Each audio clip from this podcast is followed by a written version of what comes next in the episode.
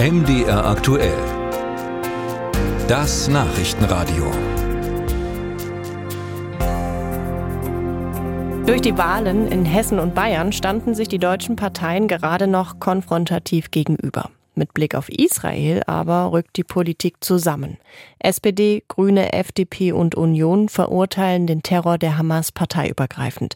Und jetzt geht es auch um die Frage, wie hält man es in Deutschland mit den Palästinensern? Was passiert mit deutschen Hilfsgeldern zum Beispiel in die Palästinensergebiete? Und wie geht man aktuell um mit pro-palästinensischen Demonstranten? Darüber habe ich mit Nils Schmid gesprochen. Er ist außenpolitischer Sprecher der SPD-Fraktion im Bundestag. Guten Morgen, Herr Schmid. Guten Morgen, Frau Fiedler. Entwicklungsministerin Schulze, die ja auch von der SPD ist, hat angekündigt, die gesamten Gelder für die palästinensischen Gebiete auf den Prüfstand zu stellen. Wir sprechen von rund 250 Millionen Euro für die Finanzierung der Wasserversorgung und des Gesundheitssystems. Welche Wirkung versprechen Sie sich davon? Wir haben schon in der Vergangenheit laufend Projekte in den besetzten Gebieten im Westjordanland, Ostjerusalem und Gaza überprüft, damit kein Antisemitismus oder gar Terrorismus damit indirekt äh, unterstützt wird. Angesichts dieses brutalen Angriffs der Hamas auf Israel ist es notwendig, dieses nochmal vertieft zu tun, so wie es auch die EU angekündigt hat. Denn wir wollen absolut sicher gehen, dass solche Hilfsgelder tatsächlich der bedürftigen Bevölkerung äh, zugutekommen und nicht an über Umwege ähm, an äh, Terrororganisationen geht. CDU-Außenpolitiker Roderich Kiesewetter sieht darin erstmal nur einen ersten Schritt. Er sagt, alle Gelder aus Deutschland in die palästinensischen Gebiete müssten auf den Prüfstand. Das heißt also auch vom Auswärtigen Amt, vom Innenministerium und eventuell auch vom Wirtschaftsministerium. Stimmen Sie dem zu? Ja, das wird ja jetzt alles überprüft. Wir haben bloß beim Auswärtigen Amt im Wesentlichen humanitäre Hilfe. Und die liefern wir selbst nach Afghanistan, äh, das ja bekanntlich von den äh, Taliban beherrscht wird, um äh, Hungersnot dort zu vermeiden.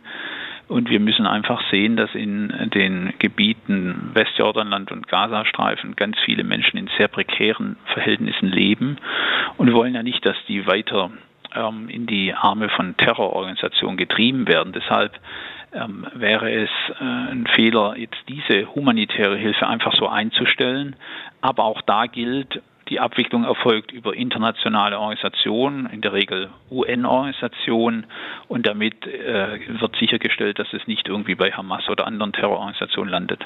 Jetzt gibt es aber die Befürchtungen, dass eben diese Organisationen, die vor Ort äh, sind, äh, auch mit der Hamas meistens zusammenarbeiten und dass man eben auch mit humanitärer Hilfe das Terrorregime stabilisiert.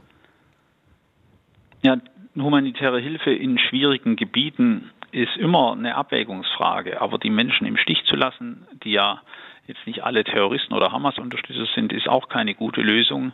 Wie gesagt, in Afghanistan machen wir das auch, um der Zivilbevölkerung zu helfen. Wenn es Hinweise gibt, dass Mittel veruntreut werden, dass sie bei Hamas landen, dann gehen wir dem nach. Wir haben Hinweise immer wieder von israelischen Sicherheitsdiensten, die genau dieses ähm, uns gegenüber darlegen und dann wird auch entsprechend gehandelt. Das ist äh, nichts Neues und es gilt jetzt erst recht, dass wir da ganz genau hinschauen und wenn es solchen Verdacht gibt, äh, dann werden bestimmte Organisationen eben nicht mehr zur Abwicklung dieser Hilfe eingesetzt. Schauen wir noch kurz auf Konsequenzen in Deutschland, auf andere Konsequenzen. In Berlin gab es ja am Wochenende öffentliche pro-palästinensische Feiern nach dem Angriff auf Israel. CDU-Generalsekretär Linnemann sprach sich im Anschluss dafür aus, solchen Menschen, wenn sie zwei Staatsbürgerschaften haben, gegebenenfalls die deutsche abzuerkennen. Ist das für Sie ein Weg?